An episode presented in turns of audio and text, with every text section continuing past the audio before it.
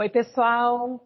Estamos de volta com mais um podcast Ticket Agora. Eu sou a Gabi, é, do marketing. Acho que vocês já estão começando a se habituar assim, com a minha voz aqui nesse podcast. Hoje temos um convidado super especial, mas eu vou fazer um suspense por enquanto. Eu não vou chamar ele ainda, porque eu tenho alguns recadinhos para dar. O primeiro é que nós temos esse podcast tanto no Spotify quanto no YouTube. Então, qual você achar melhor, você pode ir lá escutar. É, e tem outro recado importante também, que é esse conteúdo e outros você encontra nas nossas, nossas redes sociais. Então, se você é mais do, do universo de organização, é, mais para esse lado de, do mercado de eventos, então você pode buscar os as nossas redes sociais, o Ticket Agora Hub. Se você é participante, gosta de um desafio, de participar de eventos, então você pode buscar as nossas redes sociais do Ticket Agora. Mas a gente vai deixar tudo na descrição do vídeo.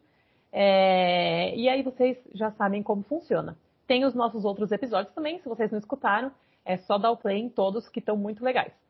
Bom, eu tô aqui com a Nádia, que é do marketing também. Olá, galera. E tô aqui com o Fernando, que vocês também já conhecem do marketing. Fala, pessoal. E agora eu vou chamar o nosso convidado, que, né, acho que já dei uns recadinhos meio chatos, assim, que a gente fica repetindo sempre. Eu tô aqui com o Sidney Togumi, é, já quero começar agradecendo, Sidney, pela sua participação, por aceitar assim, o nosso convite. É, e aí eu já vou passar a bola para você, para você se apresentar, para você contar um pouquinho sobre você, e aí a gente vai começando assim o nosso bate-papo. Muito obrigada. Boa tarde, boa tarde, turma. Bom, antes de tudo, obrigado, Gabriele, obrigado aí a Ticket agora pelo convite, né, para fazer esse bate-papo do meu universo, do que eu trabalho, que não é só minha atividade de lazer, mas também é o meu trabalho, é a minha profissão. Bom, meu nome é Sidney Togumi, eu sou profissional de educação física. Uh, hoje eu tenho uma assessoria esportiva que chama Upfit Trail. Uh, sou atleta amador, gosto das provas mais longas, das provas assim, das ultras de montanha.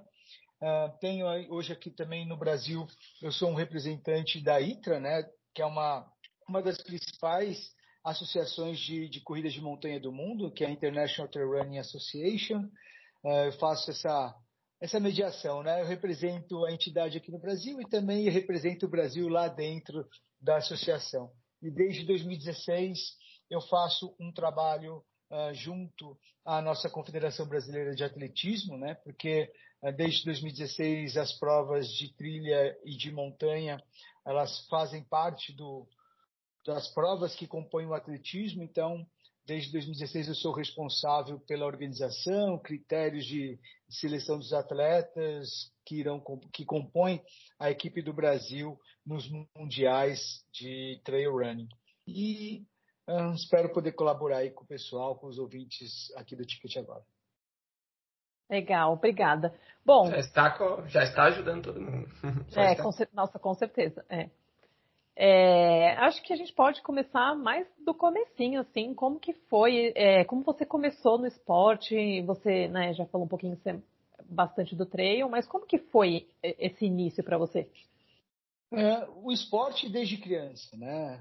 Natação para não morrer afogado, judô para não apanhar tanto na escola, é brincadeira. Mas é, a, a, a, o, o, esporte sempre fez desde a infância, a, a, minha identidade com o esporte desde, desde pequeno mesmo. Uh, como um oriental, por incrível que pareça, né, o meu esporte de infância e adolescência foi o beisebol.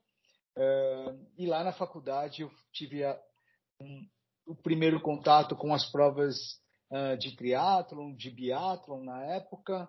E em 2003 foi meu, eu comecei Fui lá para o Ironman, dentro do triatlon ainda, conheci as corridas de aventura, que, é, que são aquelas provas que você um, pratica mountain bike, orientação, navegação, um, trekking, técnicas verticais. E em 2009 eu fui, eu conheci as provas de ultra trail, né? As provas de trilha de longa duração em montanha. E por aí eu fiquei, né? Foi uma coisa que eu me identifiquei bastante com uma corrida outdoor e não só como se tornou minha prática principal, minha prática esportiva principal, é, como também eu direcionei o meu trabalho para essa nicho, né? para esse nicho da, das provas de corrida, porém uh, nas montanhas. Ah, legal. Então você, você conseguiu juntar assim, a sua paixão com o seu trabalho. Foi o melhor dos mundos para você, então. Sim, porque na verdade assim a minha assessoria lá de trás, né, no início das não, acho que a segunda geração, segundo movimento de, das assessorias, eu, eu iniciei a minha, que é a Upfit, e naquele momento era corrida de rua, triatlo, né? Sempre tive, nós tivemos uma vertente uh, para as pessoas iniciantes. E em 2009, quando eu fui para a Argentina fazer uma prova que chama La Mission Race, um, eu tive o contato com as provas de montanha, de corrida em montanha, e naquele momento eu entendi que poderia ser um, um mercado diferente para estar atuando. E como eu já gostava né, daquele uh, do trail running, eu entendi que poderia ser um. Eu, vou, eu direcionei o trabalho da minha assessoria exclusivamente para esse tipo de prova. E aí, em 2012, eu tive a oportunidade de correr, de participar do Ultra do Mont Blanc. Uh, hoje, é a principal prova uh, do mundo, como se fosse uma analogia com o triatlon, como se fosse o Ironman do Havaí. Né? porém da, do trail running. Em 2012 eu tive por lá. E aí, ah, um pouquinho de sorte, essa prova virou a menina dos olhos, né, dos corredores de montanha.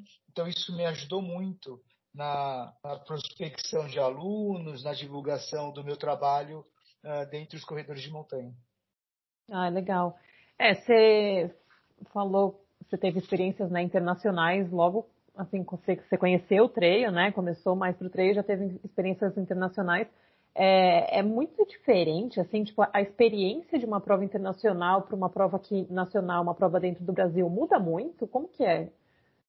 Não, nós temos muitas provas uh, de ótima organização aqui no Brasil. Eu acho que o que, muda um pouquinho, e assim, quando eu tenho, eu tenho amizade com diversos organizadores, né, e, e a minha pergunta para eles é: um, qual prova aqui no Brasil você tiraria férias para participar? Porque, por exemplo, quando eu viajei para a Argentina, viajei um, para a França, um, eu tirei férias, né? Então eu investi não só o tempo das minhas férias, mas uh, o, o, a parte financeira também para poder participar de um evento. Então, qual evento aqui no Brasil né, uh, a gente tiraria férias para poder participar? É que eu tenho o privilégio de estar em São Paulo e, e, uma parte grandes, dos grandes eventos aqui no Brasil estão aqui nessa região, região Sudeste Sul. Uh, então eu tenho essa facilidade, mas uh, muitas pessoas que vivem uh, no Norte Nordeste esse né, despende um pouco mais de tempo para poder participar dos grandes eventos aqui no Brasil. Mas, assim, eu acho que ainda a gente tem, tem, um, tem um passinho atrás ainda quanto experiência, a gente tem um pouquinho a aprender aí com algumas provas fora do Brasil. Ah, legal. Qual que foi a prova mais é, desafiadora para você? Desafiadora? É. Um... Ah, pode ser, não precisa ser uma, não. vai, se tiver alguma. Não, é que mais pelo tempo de duração, né? Eu, eu, eu, tive a oportunidade de participar por duas vezes de uma prova na Itália que chama Tor dos Giants. É uma prova de 330 quilômetros, onde a gente acumula uh, ah, 29 mil metros né, de desnível vertical acumulado e, e eu levei 142 horas para terminar. Então, pelo ah, tempo. É, nossa, nossa, é quase nada. Meu Deus, eu tô chocada. É, não, é chocada muito... você tem que ficar com o primeiro, porque ele chegou na quarta. A gente largou domingo, ele chegou na quarta e eu cheguei no sábado. Meu Deus. Nossa, eu tô chocado com todos, assim. Não, eu tô chocada com todos, assim. É, pra mim, é, é. Meu Deus. Que duração é essa, né, gente? É, então, pelo tempo de duração, essa foi a mais difícil, assim, a mais desafiadora, né? Pouco tempo, como a prova ganha quem chega primeiro, toda a logística é, e estratégia de sono, por exemplo, é individual. Né? Você dorme o quanto quiser, aonde quiser, tudo depende aí da sua da sua disposição ali. É, essa prova realmente tem que ter um planejamento, né? Não é para qualquer um. Você precisa ter ali um, um tempinho para pensar se você realmente quer, na verdade, para se planejar. Sim, e se conhecer bem, né? Eu acho que para esse tipo de evento, é para esse tipo de desafio, eu acho que a principal palavra é, é autoconhecimento. Você entender como você funciona quando você fica sozinho, quando você fica muito tempo de noite, quando você não dorme, quando você está com fome, porque aí você vai ajustando para poder chegar até um lugar que você possa descansar, que você possa comer, que você possa dormir, recarregar as baterias e seguir adiante. Então, acho que o autoconhecimento é o principal. É, agora eu fiquei na dúvida. Essa prova você faz assim, você fica sozinha a maior parte do tempo. Você não começa assim com vai em, em, com um amigo, em dupla. É, é você com você mesmo. Ou você ali combina com alguém, alguma coisa? Não, é, por exemplo, você pode até combinar, né? Uh, com alguém e fazer a prova juntos. Uhum. Eu viajei sozinho para essa prova, então ah. uh, eu larguei sozinho. É lógico, você durante a prova é tanto tempo que você vai fazendo amizades, né? Uhum. Uh, depois de de algumas horas de prova, você entende quem são os três da frente e os três de trás com quem você vai competir. Então, a gente acaba se cruzando muito e acaba é, criando uma amizade né, durante o percurso. Então, acontece disso. Ah, Gabriela, a gente se encontra. Eu falei, Gabriela, vamos fazer esse trecho juntos? Ah, vamos. E, e ok, mas pode ser que no outro cada um por si de novo. Então, isso acontece bastante. Ah, é eu fico é. só imaginando quanto tempo assim você levou para se preparar para esse desafio. É, Porque esse uma vida, né? autoconhecimento deve levar muito tempo, né? É, a, a, resposta foi dada já. Na verdade, é, essa pergunta sempre me fizeram. E eu, eu em, o, ano, o ano retrasado eu lancei o livro e, o, e a, a, a, frase do, da, da, da última capa é essa, né?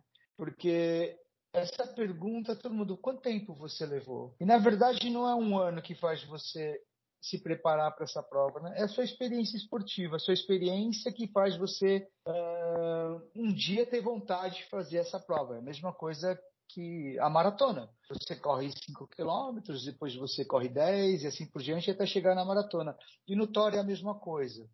Mas especificamente, pro Thor eu treinei uh, 12 meses mais ou menos, né? com a minha cabeça voltada para isso. Caramba, é, é realmente muito tempo. Mas é exatamente isso que você falou, né? É uma constante de treinamentos que a pessoa faz ali, né, no dia a dia, nas provas, nos desafios que vai fazendo, e a gente vai arriscando cada vez mais. É, isso aí. Vai ganhando experiência e você vai tentando se arriscar um pouco mais, busca outros desafios. Claro, porque eu acho que a parte mais interessante da prática, né, do esporte, assim, pelo menos para mim, é você se desafiar, você quebrar suas próprias barreiras, seus próprios limites e se conhecendo, né? É isso aí, é sentir as borboletas no estômago sempre, né? A partir do momento que você as borboletas não estão ali tão presentes, você busca alguma coisa diferente. E aí é esse, é o processo, né? Esse é o ganho de experiência. Ah, legal. E falando sobre experiência, é, eu queria perguntar para você assim, como foi trazer a La Mission para o Brasil? Assim, é, como foi esse processo para você de migrar, né, toda essa experiência aqui para trazer para esses participantes nesse mercado que você viu um nicho ótimo para trabalhar? É, foi um, na verdade foi uma loucura da minha parte, porque eh, até então eu nunca tinha organizado um grande evento, né? Uh, isso aconteceu em 2013. Eu participei dessa prova do La Mission lá na Argentina por quatro vezes, cinco vezes. E eu fiquei, eu fiquei muito, uh, eu tenho amizade até hoje com os organizadores uh, lá da Argentina. E nas duas últimas vezes, conversa de bar, conversando pós-prova, o organizador lá chama Guri Asnares e a Verônica, que é a esposa dele. E eu brincava, eu falei, pô, um dia a gente podia fazer essa prova no Brasil, a gente podia fazer essa prova no Brasil, mas eu não tinha ideia de onde. E em 2013 eu tive, uh, não, em 2012 eu, eu conheci a Serra Fina, né, no sul de Minas, ponto quase que comum entre São Paulo, Minas e Rio de Janeiro. E aí, e ali é uma, é uma das travessias mais bonitas do Brasil, onde você passa uh, pelo, pelo, pela Pedra da Mina, que é o, quarto ponto, é o quarto ponto mais alto do Brasil. E quando eu estava fazendo a travessia com um grupo de amigos, eu falei, putz, acho que é aqui. E eu comentei com, com o Guri, eu falei, Guri, acho que eu encontrei o um lugar para a gente fazer o La Mission aqui no Brasil. E morreu o assunto aí. Uh, janeiro de 2013, uh, no, segunda quinzena de janeiro, o Guri me manda uma mensagem, fala assim, olha, Togumi, daqui uma semana eu vou chegar uh, aí em São Paulo, eu quero conhecer a Serra Fina e eu quero conhecer a Ilha Bela, porque a gente vai fazer o La Mission Brasil. Eu falei, como assim? E eles Ei, vieram. Que ideia! Pra... É. Não, e eu falei, não, eu tinha essa vontade, mas eu não esperava. Não foi uma coisa que é. foi amadurecendo. É, você foi acordado com a mensagem, assim, tipo, bom dia, então, estou indo para o Brasil. Foi isso mesmo. E tanto é que eu tive que organizar meu, meu minha, minha rotina de trabalho, porque eu fiquei 15 dias viajando com eles. E aí fomos para Passa Quatro, né, para poder é, para levá-los para Serra Fina. Depois passamos uns quatro dias por lá. Depois fomos para Ilha Bela também, que era uh, um outro ponto que ele gostaria muito de conhecer, ainda mais os argentinos, né, que como eles não têm litoral, acabam vindo muito aqui para o litoral brasileiro. E em janeiro eles foram embora. Quando eles foram embora, Togumi, nós vamos fazer a prova aí e sentamos para negociar e fizemos a prova no dia 12 de outubro uh, do mesmo ano, de 2013. Quase um ano aí de planejamento. Praticamente. Só que, como eu disse, eu não era organizador. Eu não tinha ideia de como funcionavam as coisas. Eu tinha a minha visão como, como participante. Né? E assim eu fiz. Assim que eu fiz uh, o La Mission. Eu organizei tudo sozinho. Eu não tinha uma equipe. Uh, foi aí que eu aprendi como funcionavam os sistemas de inscrição, né, das plataformas de inscrição. Uh, e eu falei, putz, não vai dar para utilizar uma das plataformas, porque eu não tenho capital de giro, eu preciso usar o dinheiro da, uh, da inscrição para poder produzir tudo. Né? Então, vocês vão, a galera que que está ouvindo vai dar risada, principalmente os organizadores, né? É, o esquema era assim, o pessoal escrevia, mandava um pré-cadastro no site argentino, eu recebia essa informação por e-mail, eu mandava a conta bancária para ele depositar, ele me mandava o comprovante, quando ele mandava o comprovante, eu mandava o e-mail de, de confirmação de inscrição, e assim foi. Meu Deus, super manual. Nossa, Muito não. manual. Eu tô chocada, Total. porque é assim, você foi multitarefa, você fez tudo. Eu fiz tudo, totalmente, totalmente manual. E aí ela, ah, tudo bem, uh, Nádia, qualquer, ah, o código é esse, ah, Nádia, tá pago. Então tá, eu lá no extrato, tá pago, mandava o um e-mail e, e tudo funcionou. Mandei fazer as medalhas, contratei os staffs de prova, contratei staffs de arena, e assim foi. Uh, nós, naquele ano, isso em 2013, nós tivemos aproximadamente 280 inscritos para duas distâncias. Uma prova de 77 quilômetros, que tinha 26 horas para você terminar, e uma prova de, 30, de 43 quilômetros, mais ou menos, que você tinha as mesmas 26 horas para terminar. uma prova que ia varar à noite, a largada foi às 11 da manhã, e o último chegou ali uh, por volta das 14 horas do domingo. Largou no sábado e terminou domingo. Então, Você era uma prova. Correr, ou só não, organizou? Não, na verdade é aquilo. Como eu não tinha dinheiro, eu fui o, o, o, o locutor da prova. então... Além de tudo, ainda foi o locutor. É, porque aí como eu tinha que ficar na arena, e aí argentino, os argentinos vieram para o Brasil, né, eles vêm até hoje, sempre a prova ainda acontece, uh, eles vêm para cá. Então, o Guri, ele era o meu diretor técnico de montanha. Uh, eles, eles vêm uma semana, dez dias antes para organizar tudo, a parte de montanha, logística, e eu era o responsável técnico da arena. Então, então como eu tinha que ficar na arena mesmo, e eu tinha, não tinha dinheiro para pagar um locutor, eu fiz a locução também. Eu faço a locução da prova até hoje. E, ah, que legal. e tudo ocorreu super bem. Né? Não tive, a minha maior preocupação era a segurança da travessia. Então, só é, é que para quem não tem é, muita experiência na travessia, a travessia ela tem aproximadamente ali, uh, são 15, são 22 quilômetros, 20 quilômetros mais ou menos. Só que você leva mais do que 15 horas, 10 horas para fazer se você fizer devagar. Então, uh, e ali não tem resgate, não, se acontece um acidente, uh, se for de noite nem o helicóptero vai te buscar. Então, uh, era uma coisa muito de que exigia muita autonomia. Então essa era a minha maior preocupação. Né? Eu tinha, tinha, eu acordei umas duas vezes durante a madrugada com pânico de que pensando que poderia acontecer algo e eu sabia que eu não teria um helicóptero para poder fazer resgate ou qualquer ocorrência, de qualquer ocorrência. Uh, como a prova veio muito já veio grande, o Lamisol já chegou grande no Brasil porque era uma prova aqui na América do Sul muito conhecida. Então nós tínhamos aproximadamente 80 é bastante mesmo para a primeira é, edição ainda. Sim, para a primeira edição, por, por, uma, por uma prova com características bem uh, complicadas, né, de uhum. participação. Uh, de, desses 280, era isso? Um pouquinho menos, eu acho. Uh, 10% eram estrangeiros, nós tínhamos muitos argentinos, chilenos, uruguaios, venezuelanos, uh, tinha um americano, tinha um francês, tinha um australiano perdido por aqui. Uh, então, o Lamisou chegou bem grande já.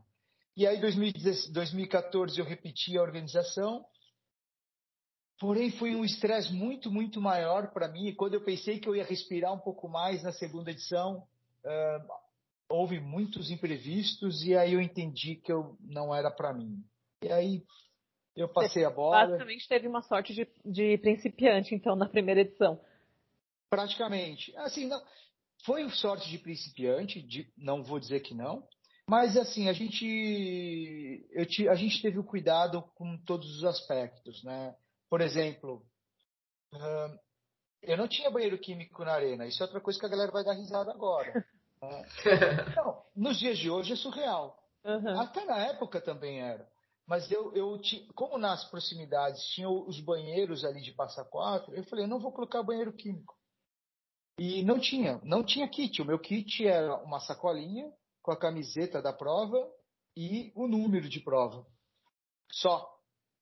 E eu falei, vou apanhar muito. Não tinha um doce, não tinha um chocolate, uma bala dentro do kit. Um mimo, né? Não tinha um, uma gradinha. Não tinha. Porém, eu falei assim, essa vai ser uma das principais críticas no pós-prova e eu já estava preparado para isso. Porém, não aconteceu. Uh, é, essas críticas, a gente foi muito elogiado. O primeiro, o primeiro elogio que a gente teve foi dos staffs. Uh, eu tinha distribuído na, na Serra Fina, eram, eram 18 guias de montanha que ficaram lá desde a madrugada de sexta para sábado até as, as três horas uh, do domingo, às três horas da tarde de domingo. E é, não era um staff, era um guia de montanha que estava por lá para atender as pessoas. Ele meio né? que falava o caminho, assim, apontava as direções. O caminho ele já era demarcado. Né? A gente marcou todo, todo o percurso com fitas e também com refletivos. Porque como a prova, eles passariam uh, por parte da serra à noite, a gente usou refletivo. Então, quando ele colocava, batia a headlamp dele, a lanterna dele na trilha, ele conseguia enxergar quase que 200 metros de, de percurso. Então, ele não se perdia. Mas era por, é, esse, esses status eram para dar assistência. Caso você é, é, se machucou, precisa de uma assistência ali na alta montanha, você tinha uh, isso fácil, né? Fácil entre aspas, mas então essa as pessoas se sentiram muito seguras. Então essa foi a foi a primeira o primeiro elogio. O segundo elogio foi a pontualidade. A gente largou todos os todo o cronograma a gente seguiu dentro uh, do que a gente determinou. E esse foi o segundo elogio. De crítica vieram, claro, olha, Togumi, eles ent... tudo bem que eu tive a sorte de principiante de que as pessoas entenderam que era a minha primeira organização, então me deram um voto de crédito. Olha, Togumi, eu acho que seria bom você colocar banheiro químico o ano que vem. um detalhe, né? É, um detalhe. Então, assim, eu, a gente, a estrutura de chegada só foi desmontada depois que o último chegou, né? toda, toda, todo o staff estava aguardando até o primeiro que chegou, que cruzou com 12 horas de prova, até o último que chegou com 26 horas de prova. Né? a gente, uma questão de segurança, todas as pessoas na hora da inscrição tinha que me dizer na, na ficha em qual hotel ela estava hospedada e qual era o celular dela, porque a gente tinha todo um, a, toda a conferência de quem largou e de quem chegou. E sempre e, e a gente pedia para os participantes: olha, se você desistir, você tem que vir aqui na arena e dizer que você está bem. Não vá para o seu hotel e vá embora para casa, porque a gente não sabe se você está lá perdido ou não. E na, na primeira edição, umas, é, ficaram faltando umas seis pessoas. E aí a gente pegou, o staff ligava, olha, hotel tal, o, o, a pessoa tal se encontra, ah, ela já foi embora, então tá ok, então ele tá bem, e a gente foi esticando. Então tem toda essa preocupação. E aí, em 2014, eu repeti a organização e aí eu entendi que não, não era para mim né, a fazer, organizar eventos. Eu não era, eu entendi que não era organizador de eventos naquele momento. E aí eu comuniquei os argentinos, eles fizeram mais algumas edições e hoje quem cuida, quem é, quem é, realiza a organização dessa prova é a Tamba, é o Paulo Lamin, lá de Passa Quatro mesmo. E tem banheiro que legal. Tem, ó, agora a prova, a prova cresceu muito. Tem muitas, tem, tem, até cerveja. Teve um ano que até Poxa, você, quando cruzava ali a chegada, você recebia uma cerveja personalizada. Aí o mimo. Ai, tá vendo? que legal. Muito bom. Mas a prova, pelo que deu a entender, surgiu pela sua paixão, né? Pelo seu, por você ter ido tanto e conhecido o evento, né? Então, isso que é legal. É. Você ajudou a mostrar.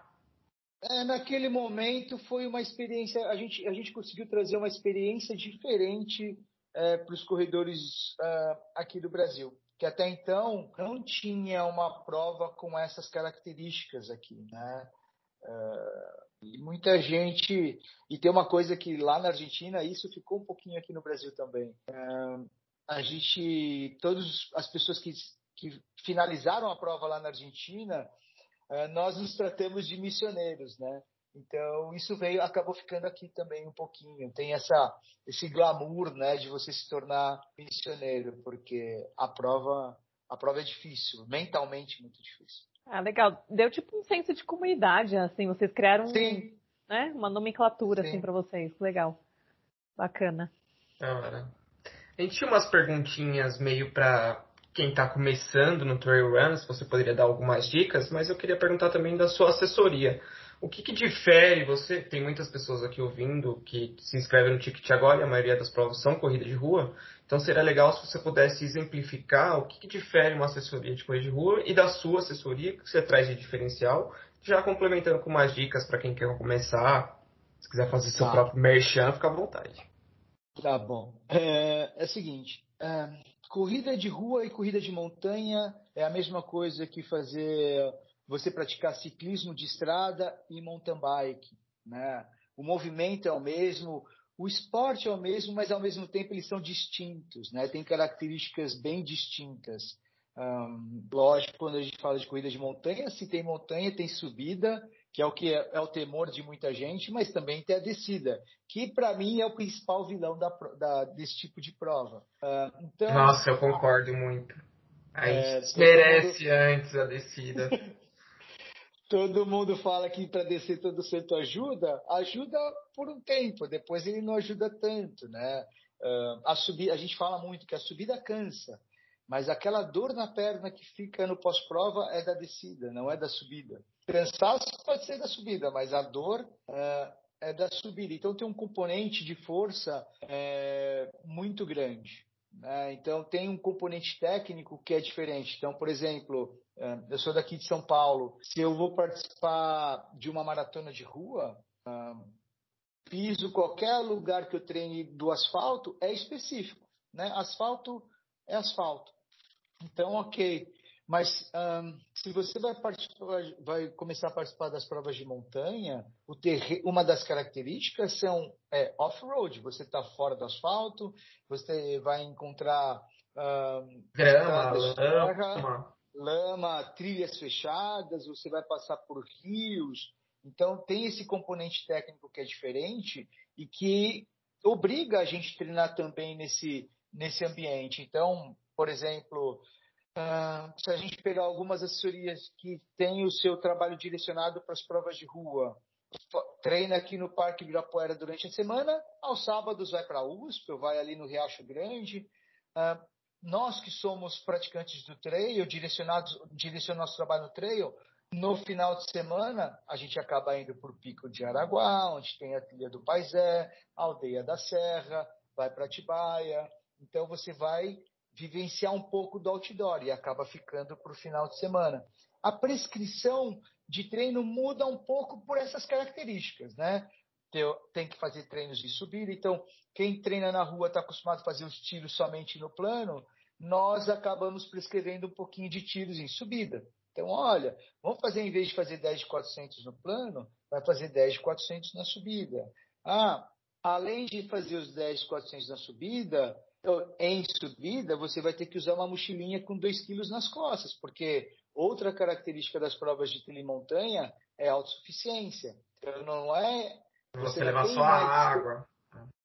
Você não tem um posto de, de hidratação a cada 2, 3 quilômetros. Você tem prova que nem tem posto de hidratação. Você tem que carregar tudo e ela só vai te falar onde tem a água de, natural de um riozinho passando que aquela você pode beber. E aí você vai calcular quanto tempo você vai chegar lá. Eu preciso de um litro. Você vai ter que carregar esse litro e esse quilo a mais para chegar até aquele lugar, reabastecer e, e, e seguir adiante. Então são características bem diferentes. Então por isso que as assessorias uh, que são uh, voltadas para trail os seus treinadores têm essa experiência. Né? Uh, não que se um, um, outro treinador que nunca correu provas de montanha não possa prescrever. Lógico, se ele analisar bem, estudar o perfil, ele vai conseguir prescrever. Mas aqueles treinadores que tiveram, que passaram pela trilha que você vai passar, uh, tem um pouquinho mais de experiência para prescrever com maior assertividade. Né? Então, essa, essa é a principal diferença. Legal, acho que ficou muito claro para o pessoal que o que importa mesmo é essa prática, a vivência, né? Que é isso que você leva nos eventos com você reúne. É, é aquilo, né? Porque se você vai fazer uma maratona e eu nunca passei do quilômetro 32, eu não sei o que é aquilo que todo mundo fala, do muro, da maratona, né? Então. Uhum. Uh, Olha, eu também assim, não ah, sei. Eu também não tenho ideia do que, que é isso aí. Então vamos treinar, vamos começar segunda-feira para você conhecer essa barreira. Tá bom, mas tem que começar bem devagar, tá? Porque eu tô bem parada. Convite está feito. Agora. Desafio, desafio. É. é. Eu já vou pedir truco aqui e vamos ver o que vai acontecer. Não, mas é isso. Essa, e a dica é que você, da mesma forma que você fez uma coisa progressiva dentro das provas de rua, que você também faça dentro das provas de montanha. E só aproveitando, normalmente quem fala assim, ah, eu já corri 10K, 10 quilômetros na rua, então eu vou me inscrever numa prova de 10 quilômetros na montanha. Uh, não é uma boa ideia. Por quê? Porque é o seguinte, uh, a grande, a maioria das pessoas que faz uma prova de 10K na rua termina por volta de uma hora. Uma hora é o tempo uh, da grande parte dos participantes. E o vencedor termina com 30 minutos, né? uma prova de 10K. Na montanha, o vencedor normalmente chega com uma hora. E se a gente usar da mesma proporção, uh, a grande maioria chega com duas horas. Então, Caramba, se você, é muita diferença. É, é muita diferença. Então, se você é o máximo que você fez no seu, no seu desafio pessoal foi uma hora de desafio, você deve começar dentro de uma prova de 5 a 7 quilômetros na montanha. Porque o tempo de duração vai ser o mesmo do que você já fez. Não se apegue à distância, porque isso é normal, né, dos corredores. Ah, é a distância. É a distância. Quando você vai para a montanha, você tem que pensar no tempo de prova. Então, para você fazer uma prova É uma dica. Se você uh, pretende fazer uma prova de 10 quilômetros na montanha, você pelo menos tem que ter feito uh, uma meia maratona para duas horas. Porque é o tempo que você vai levar para fazer 10 quilômetros na montanha. E não, é mais, e não é que é mais difícil, é, são, é, são coisas diferentes. Né? Então, são desafios diferentes. Essa é uma, é uma dica. Que legal, dica de ouro. Super válida mesmo. Faz todo sentido. Você tem que testar o seu tempo de, de performance, assim, né? De constância na performance. É, é isso aí. Legal. Queria te fazer um desafio, até para quem está ouvindo. Se você tem uma prova, assim, um pico legal, uma trilha que você recomenda para quem está começando e uma para quem, meu, já cansou e já viu todos os desafios que tem pelo mundo. Pode ser pela paisagem, ah. pode ser pelo desafio. Uh, aqui em São Paulo, se você vai uh, Pico de Araguá, o Pico de Araguá, aqui próximo a São Paulo, o ponto mais alto aqui, né, da capital, uh, tem uma trilha ali que chama Trilha do Paisé. Ela tem aproximadamente 1 km e 800 e você sobe mais ou menos 200 metros verticais. zerar ela é difícil para danar. Zerar que eu digo é você não andar durante o percurso todo, mas Ai, meu Deus, quem... eu achei que era desistir, é não andar. É não andar. Não, não. O desistir não, não, você não vai desistir, você vai andar, é, mas você consegue chegar ali no mirante, ou até mesmo se pegar, chegar ali no mirante e subir as escadas até a antena mesmo. Mas uh, é, não andar é bem difícil, muito difícil aqui próximo de São Paulo. Então, se você está iniciando, vai lá no Pico de Araguá, conhece um pouquinho, você vai entender o que é uma subida mais técnica. Lá tem trechos que são que o piso é fácil de correr, tem trechos que o piso não é super complicado de correr e para descer tanto para subir quanto para descer. Um desafio para quem já pratica trail há bastante tempo e não conhece a Serra Fina, não precisa nem fazer a travessia. Só de você subir e chegar no pico da, do Capim Amarelo, que são 4 quilômetros, 4 quilômetros e meio, aonde você sobe uh, mil metros verticais. É uma das é, maiores, né? Aqui do Brasil. É, é uma das maiores aqui no Brasil. Cruza com uh, Rio, Minas e São Paulo. Isso, e é um dos é, uma, é um dos lugares mais bonitos que eu conheço de, de, de trilha, de travessia. Uh, eu acho que vale a pena. Legal, super recomendação. Tem amigos que fazem trekking e eles falam muito desse pico. Eles tiram fotos é. no amanhecer, todo mundo dorme lá em cima, né? Muito legal. Isso, é, é difícil. E é, é, a mesma intensidade de beleza que tem, a dificuldade que ele te apresenta lá.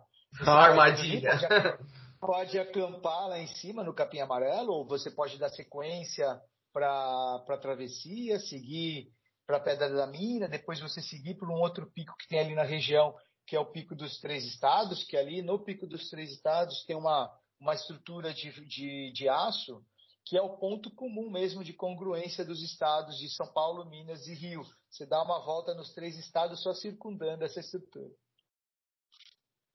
Legal. Fica essa dica aí, super recomendação. Isso é um pico que vale a pena mesmo. A gente queria mudar um pouquinho o foco só, falar de um assunto um pouco mais triste, mas eu acho que você vai ter muito a agregar, que é sobre o Covid no Trail Run. Assim, como é que foi a pandemia? Você viu os eventos também desaparecerem? Se quiser contar a sua experiência como participante, como organizador, como professor. Ah, no treino aconteceu ah, como todos os eventos, né? Todos foram cancelados, alguns cancelados, outros postergados e depois, no segundo momento, cancelados. Ah, os eventos retornaram há poucos, algumas semanas atrás, com uma frequência maior, ah, ainda com algumas restrições de quantidade de participantes. Eu, particularmente, o último evento que eu participei, eu tive o privilégio, na verdade, de participar de um evento em novembro de 2020, lá no Rio de Janeiro. Uh, uma prova que teve uh, a, liberação, a sua liberação através de um protocolo que eles apresentaram para a Prefeitura do Rio. Foram largadas em ondas, bem menos participantes. Uh, e agora que eles estão retornando. o trail ele teve uma as, os trail ele teve uma vantagem no seu retorno pelo número de participantes, né? Porque se a gente for pegar uma corrida de rua aqui em São Paulo de 10 quilômetros, né, são 12 mil pessoas. Então, é difícil liberar uma prova de rua. Com, né, Muito. Se for fazer em ondas, vai ficar largada durante três horas. Assim. É, é um final de semana competindo, né? Então, é, é inviável. Uh, como as provas de trail, um número médio, tá ok? De, de organizações uh, medianas, médias, uh, você tem ali 400 pessoas. Né? mais controlável, né? É mais controlável. Então, do que eu tenho conhecimento, os eventos de, de treino que tiveram o maior número de participantes chegou de mil a 1.500 pessoas. Então, há três semanas atrás, na Paraíba, teve uma prova com 1.500 inscritos uh, de trail, que até então acho que é uma das maiores. Né? Então, pelo número de participantes, foi mais fácil para alguns organizadores liberarem seus eventos. Uh, então, teve essa vantagem. Mas lá, 2020, ali, de março de 2020 até uh, setembro, zero eventos, tudo postergado, enfim, como, como, ainda, vi, como ainda vivemos né, dentro das corridas de rua. Na assessoria, uh, a gente, como muitos, né, nós tivemos que aprender muitas coisas, se reinventar, os treinos muita gente não, não tinha sentido eu passar planilha de ninguém para ninguém, sendo que ninguém saía na rua para poder treinar. Então os treinos uh, se tornaram nós começamos a, a, a, comandar treinos virtuais, treinos de condicionamento físico geral de forma virtual no YouTube, Zoom, enfim, utilizando as redes sociais e as plataformas de streaming uh, como Zoom, StreamYard, enfim e para poder sobreviver. Né? Então, eu não posso reclamar. Uh, tivemos uma, perdemos pouquíssimos alunos nesses oito meses até então, e agora as pessoas já retornando com um pouco mais de flexibilidade, voltaram a treinar, uh, criaram seus objetivos, seus, seus desafios pessoais para ter motivação para treinar, e, e agora esperamos que a coisa caminhe pouco melhor. Né? Não vamos dizer que a gente voltou ao normal, mas que volte, ao normal, que volte aos poucos ao normal. Uh, na Europa, por exemplo, agora, na última semana de agosto, tem o Ultra Trail do Mont Blanc, que é o principal evento do mundo, vai acontecer lá na França, em Chamonix. Então, espero que a coisa continue assim. É, vamos torcer. Estamos torcendo muito por aqui é. também. é, bom, a gente já está quase, né? Quase 50 minutos assim conversando. Eu não queria co começar a caminhar para o fim do nosso, do nosso podcast, mas eu acho que é, a gente já está com um tempinho legal, mas o, o, a conversa está muito, muito, muito legal mesmo. Estou muito feliz por tudo assim que você já compartilhou. E aí eu vou fazer uma última pergunta, então, para né, a gente já começar a caminhar para o fim, é, que seria mais na questão da experiência se você tem assim alguma dica ou alguma coisa que você gostaria de ver diferente assim nos eventos de trail, é, pode ser uma dica para organizadores, pode ser uma dica para participantes, algo que assim você gostaria de ver de novo assim em questão de é, eu queria eu, eu, eu, eu nas provas de trail especificamente, né, que é o, aonde eu eu vivencio mais. Uh, eu acho que os organizadores precisam tomar um pouquinho de cuidado de que de não deixar até a largada e depois da chegada mais importante do que a largada até a chegada. Sabe? Uh, não sei se a galera entendeu. Né? É. Às vezes, às vezes dá um investimento é, na, é, é, é no kit, uh, fica um kit cada vez mais recheado e às vezes eles esquecem de que o, o percurso no trail ele é muito importante. Né? Porque todo mundo quer ter contato com a natureza. Muita, é uma das principais razões das pessoas praticarem trail, é, além de buscar um desafio diferente, é estar em contato com a natureza. Então, o, o que acontece entre a largada e até a chegada, ela, ela é muito importante. Né? E às vezes eu vejo uma atenção maior do meu momento quando eu chego na arena até a hora que eu vou largar. e depois que eu terminei a minha prova, eu cruzei a linha de chegada e até o momento que eu vou embora. Lógico que a experiência é total, né? Tudo isso é, é, é importante, mas é que às vezes eu vejo que o meio do caminho ali da largada até a chegada uh, fica. Esse é o ator principal. Né? Por isso que eu falo que ali, quando eu, eu fiz o evento na Serra Fina, uh, todo mundo elogiou o percurso. E aquele kitzinho que era bem, bem pobre, ele ficou em segundo plano. Né? A pessoa entendeu que uh, a experiência que ela teve de percurso prevaleceu sobre um kit que era pobre naquele momento. É, hoje, é, não faz sentido eu repetir o que é. eu fiz em 2013, mas uh, a experiência como um todo, isso que eu gostaria de ver aqui nos eventos. Assim. E que as pessoas, e quem quiser conhecer as provas de trail, que experimenta, é uma, é uma experiência diferente.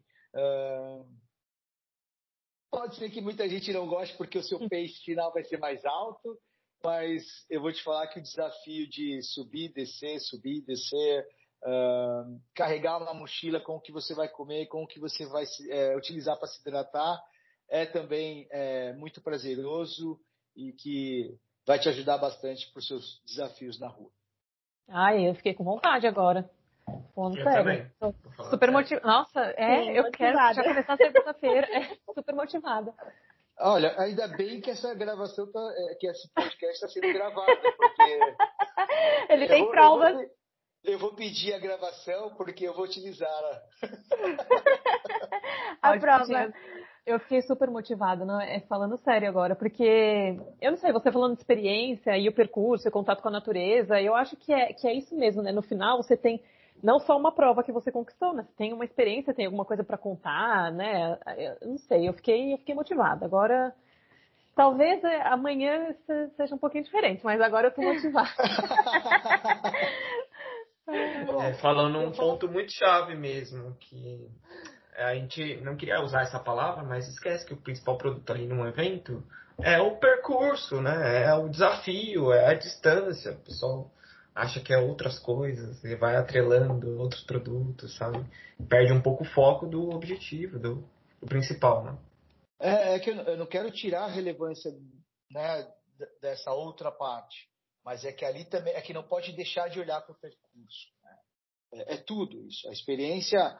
É, eu, eu, fui numa, eu ouvi uma entrevista da, da organizadora do Torneio do Mont Blanc uh, e ela disse isso. Não é a, essa prova não é uma prova, é uma experiência, é uma experiência diferente e por isso que ela é o que é. Né? Por isso que ela se tornou, na verdade, o que ela é hoje. É uma prova que tem que reúne anualmente uh, eh, 7.500 atletas em Chamonix Uh, e só na prova de, de 100 milhas, uma prova de 160 quilômetros, são 10 mil pessoas inscritas para ser, ser, concorrer a 2.500 vagas, que são as pessoas que largam por ano. Então, é um mercado gigante, é um mercado gigantesco que, que vem crescendo aí. Já é gigante na Europa e no Brasil vem crescendo. Incrível. Ai, eu acho que é isso, gente muito, estou muito feliz pelo nosso bate-papo, que nossa conversa acho que rendeu bastante. Acho que a gente pode encerrar por aqui. Quero te agradecer de novo é, por você ter aceitado o seu convite. E, assim, estamos de portas abertas para você quando quiser voltar, quando quiser fazer mais conteúdos, a gente super topa. É, e é isso, Fernando Nádia, se quiserem falar alguma coisa também.